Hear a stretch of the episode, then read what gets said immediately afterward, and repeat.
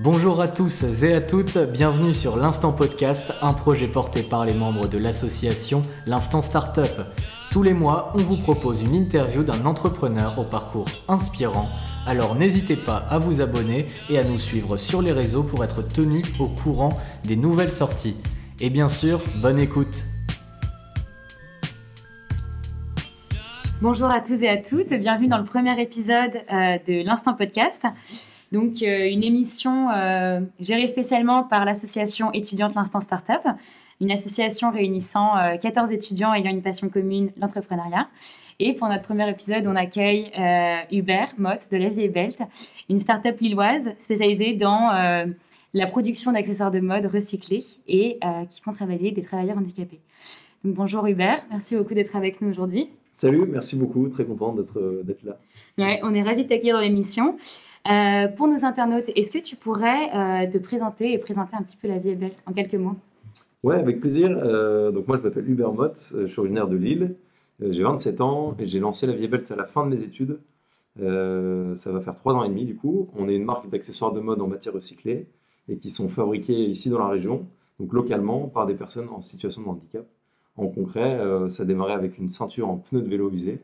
Et puis depuis, on a d'autres produits comme des ceintures en lance-incendie, en pneus de, voiture. Je t'ai dit pneus de vélo peut-être au début? Oui. De, voiture aussi. Et, euh, et, les caleçons qui sont faits avec du linge de maison, des drapes et des housses de couette. Ok, trop cool. Euh, donc La Vie est belle, c'est une, une aventure qui a commencé en 2017 et vous avez depuis euh, beaucoup évolué. On voit que vous êtes très présente sur les réseaux en ce moment. quelle est votre stratégie aujourd'hui pour toucher votre communauté qui devient de plus en plus grande et à qui vous vous adressez en premier lieu?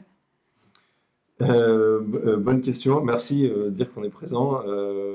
en tout cas, on essaye de l'être. Notre stratégie, la stratégie que j'avais souhaité avoir dès le début, c'était d'être assez transparent dans ce pourquoi j'ai lancé ce projet. Faire des, faire des produits en partant d'un déchet, déchet pardon. C'était vraiment un truc qui me, qui me portait, qui me tenait à cœur. et donc, j'ai, depuis le début, c'était beaucoup des vidéos, des photos de où est-ce que j'en, des coulisses, quoi, où est-ce que j'en suis dans le projet, quelles sont les galères. Euh, et, donc, on est assez transparent sur tout ce qu'on vit dans l'aventure. Et, euh, on explique pourquoi on fait les choses, pourquoi on veut permettre l'emploi de personnes en situation de handicap. Euh, donc, pour ça, on utilise Facebook, Instagram pas mal, des vidéos, des photos. et puis, j'aime bien écrire de manière bah, comme on parle, et puis de manière sans filtre, entre guillemets. Ouais, authentique. Parce qu'en fait, l'aventure, elle a commencé en Colombie, c'est ça?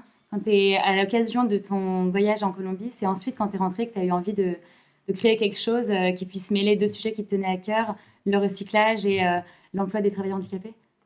Euh, Ouais, carrément, la Colombie, c'était, ça a été le déclic de fin de me dire, OK, quand je rentrerai en France, je me lancerai pleinement dans ce projet.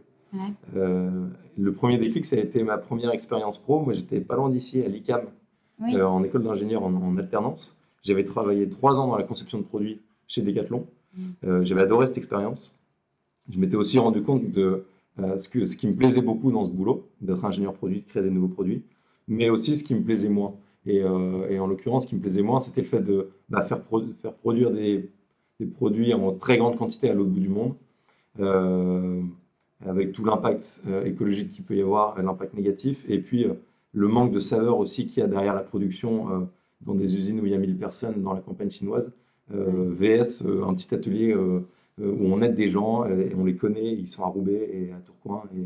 Et, et ça, ça me, fait, ça me fait bien plus plaisir. Donc, euh, c'était ouais, au retour de Colombie, l'envie de me dire euh, Ok, je me lance pleinement dans ce projet. Je garde ce que j'ai aimé chez Decat, créer des produits, travailler en équipe, être assez agile.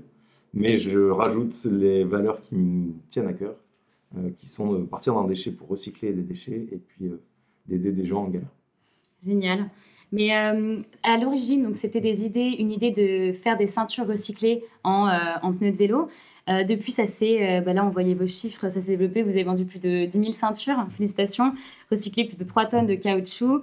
vous avez même lancé votre gamme de caleçons en linge de maison, des nœuds papillons en chambre à air recyclée, même des porte-clés en pneus. Est-ce que vous avez pour projet de lancer d'autres accessoires qui nous feront encore plus rêver?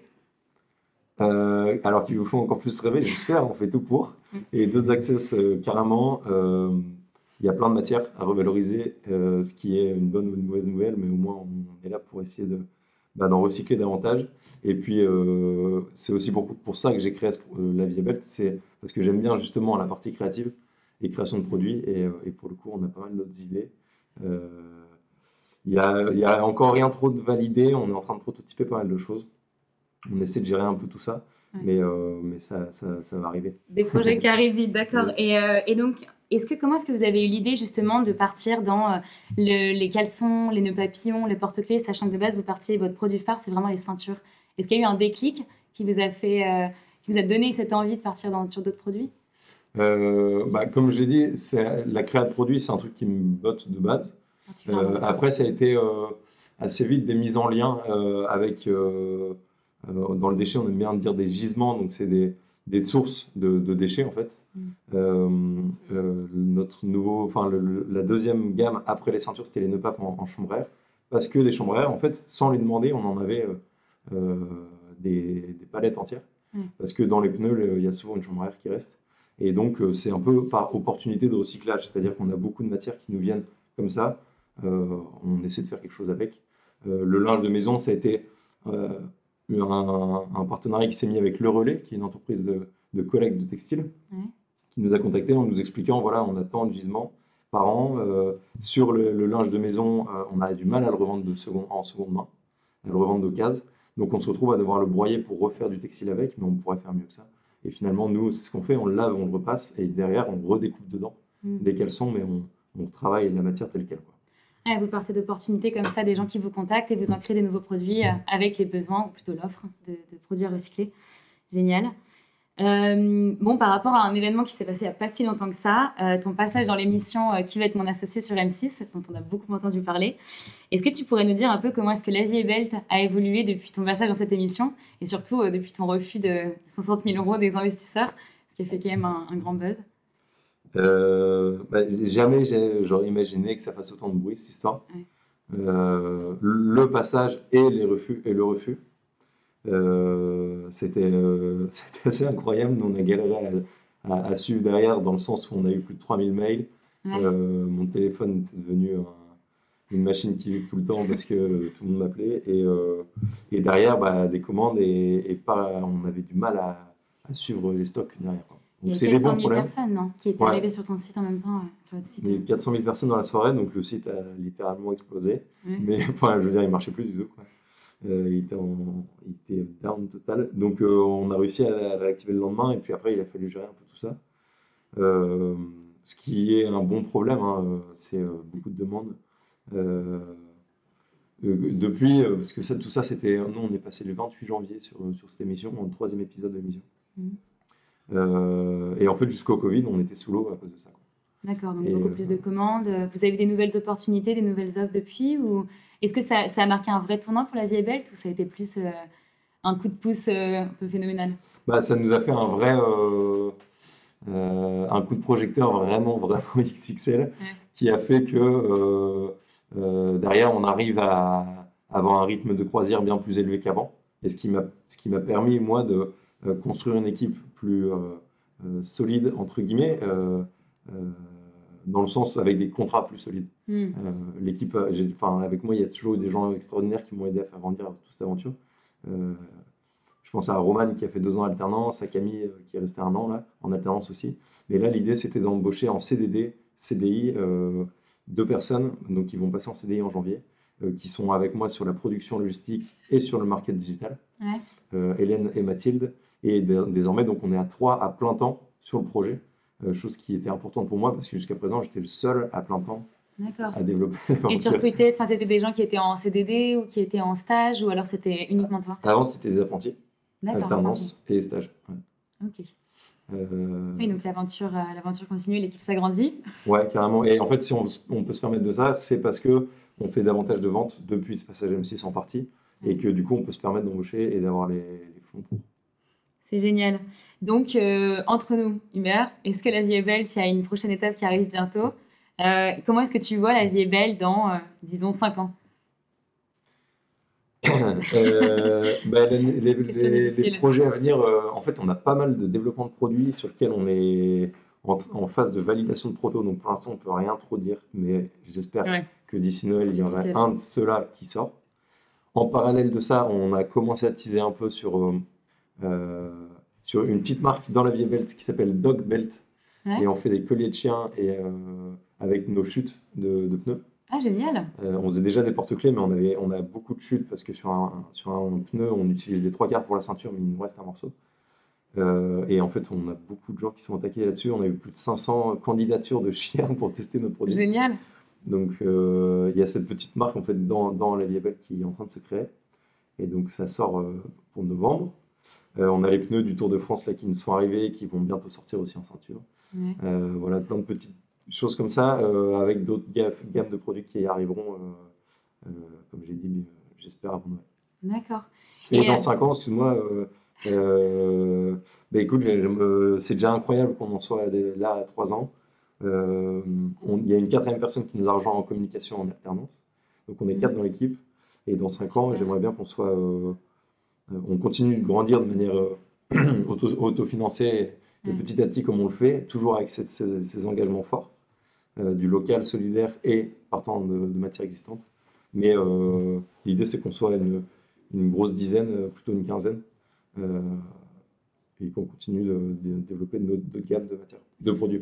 Ouais, et ce serait pourquoi pas développer des locaux dans toute la France, ou alors vous resteriez vraiment sur, dans la métropole lilloise sur le long terme Est-ce que tu aurais cette envie de t'étendre plus, plus loin dans la France? Pourquoi pas développer d'autres locales, employer d'autres personnes en situation de handicap euh, en effet, ça pourrait avoir son sens, euh, enfin, parce que des déchets, on a finalement pas mal euh, partout. on n'a pas encore atteint les limites de la collecte de matière, je pense. L'idée, c'est vraiment de structurer un, schéma quasi parfait ici, ici en, région Hauts-de-France, pour pouvoir enfin dupliquer, une fois qu'on aura vraiment, qu'on soit vraiment sûr de tout notre process, pour aller le dupliquer ailleurs. Euh, dans d'autres régions géographiques, euh, France ou ailleurs. Euh, je pense à Amsterdam, je pense plutôt vers l'Espagne aussi, en, tout cas. Ok. Et par rapport à ta vision de, l'entrepreneuriat, ton, côté euh, start-upper, est-ce qu'il y a des, justement des, des startups qui t'ont inspiré avant le lancement de la Vie Belt Est-ce qu'il y a des entrepreneurs que tu trouves particulièrement inspirants? Et que tu voudrais partager avec nous sur le chose plus, plus global de l'entrepreneuriat?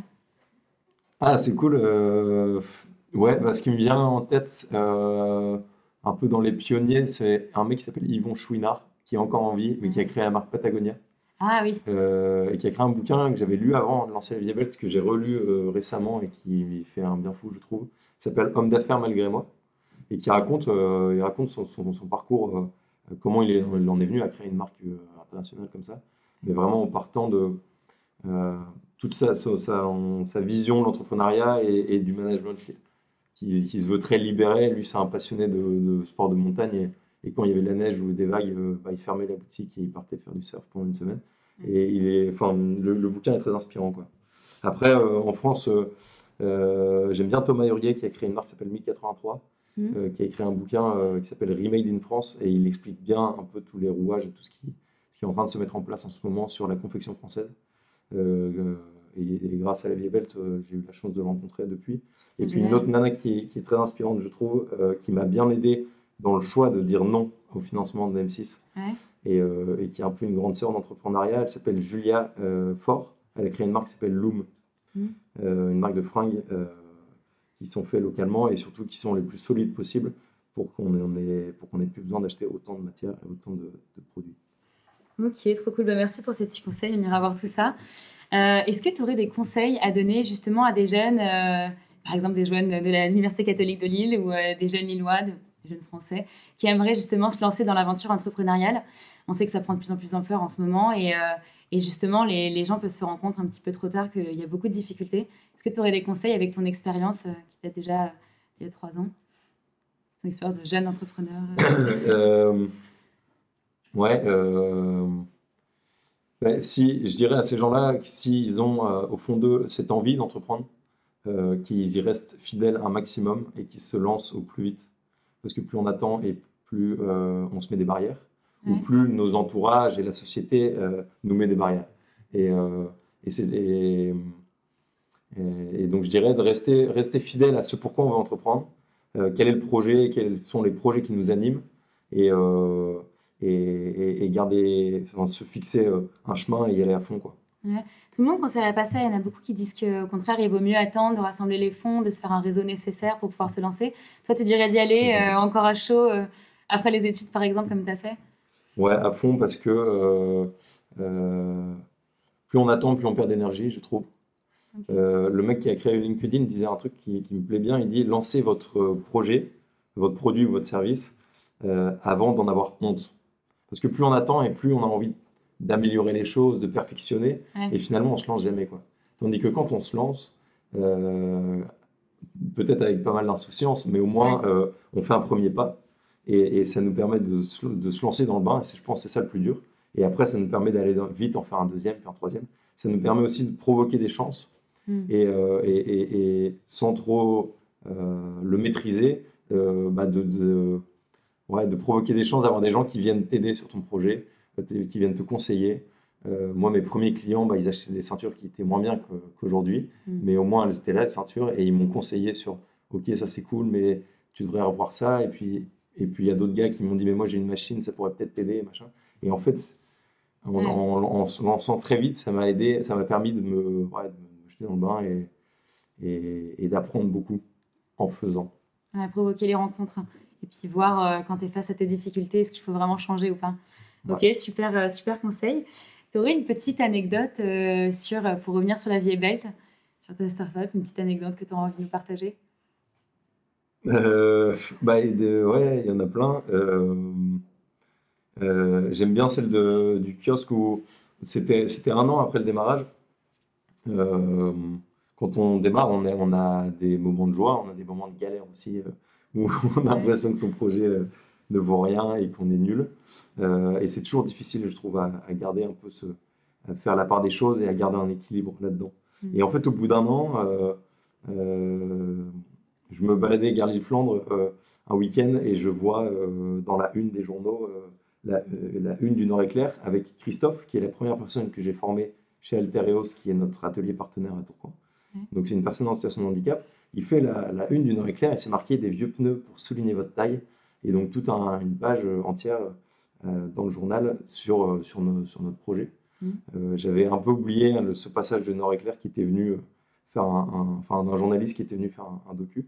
Et au final, tu vois, c'est typiquement dans ce genre d'événement où euh, Nounours, donc Christophe, qui fait la une du, journal euh, et, qu'on se sent. Euh, c'est un peu comme des petites victoires où on se dit ok, il y aurait eu des maxi galères, il y aurait eu des joies aussi, mais il y, a, il y aurait eu ça. Il y aurait eu Christophe en, une du kiosque à côté du Figaro et du Monde et, de tous ces journaux. Et, le lendemain, je l'ai retrouvé et il était heureux comme tout. Et tous les gars de son quartier lui ont ramené le journal et c'est devenu la star. Et c'est des victoires qui sont importantes dans, une, dans un parcours entrepreneurial, je trouve et qui font, euh, qui font chaud au cœur de voir qu'il y a d'autres personnes qui vont être impactées par ton projet. Mmh. Qui te rappelle pourquoi tu as lancé au début. Euh, ça me permet d'enchaîner sur une question qui, euh, je pense, nous intéresse tous quand on voit le succès aujourd'hui que connaît la vie est belle. C'est quoi ta principale motivation Et est-ce que tu as gardé la même depuis trois ans pour justement porter ce projet? Ben, Je dirais. Ça, ça, ça, revient un peu à ce que j'ai dit tout à l'heure, mais euh, quand j'ai lancé la Vie Belt, je savais concrètement pourquoi. Je voulais vraiment prouver qu'on pouvait faire un produit en, essayant de résoudre des problèmes de société. C'était pour le euh, montrer, montrer que c'était pas impossible. Sachant que c'était pas beaucoup fait encore. Exactement, ouais. Et euh, il y a plus de 10 millions de pneus de vélo qui sont brûlés tous les ans en Europe. Ben, on pourrait peut-être faire mieux. Il y a plus de 500 000 personnes en situation de handicap qui sont au chômage en France. On pourrait peut-être essayer de les aider, essayer de connecter un peu ces choses-là. Mais ce qui, ce qui me permet de garder l'énergie de tout ça, c'est euh, l'impact euh, positif que euh, qu'on essaie d'avoir avec toute l'équipe de la Vie Belt mm. et, d'y arriver au final, tu vois. Euh, des tonnes de caoutchouc recyclé, des tonnes de coton, des gens qui permettent, enfin qui ont un emploi de confection grâce à notre activité. Et c'est de voir qu'en fait, au fur et à mesure, tout ça se réalise petit à petit, étape par étape, et qu'au final, on, on y arrive et on essaie à notre échelle d'être tous acteurs d'un monde meilleur. c'est beau. Et euh, en fait, ça se faisait pas du tout avant de recycler. Il n'y avait aucun autre business qui avait justement utilisé les pneus de vélo pour les recycler et en créer une autre matière? Vous avez été un peu pionnier là-dedans, en tout cas dans la région nord? Bah, Je pensais carrément. Euh, en creusant, euh, je me suis rendu compte que non. Non en tout cas, en France, si, plutôt. J'avais vu une asso à Bordeaux qui, qui, faisait de la revalorisation de pneus, deux marques en Italie et une à Berlin. ça, je l'ai découvert en développant le projet. Et, et, au final, je me suis dit, mais heureusement qu'il y a d'autres acteurs.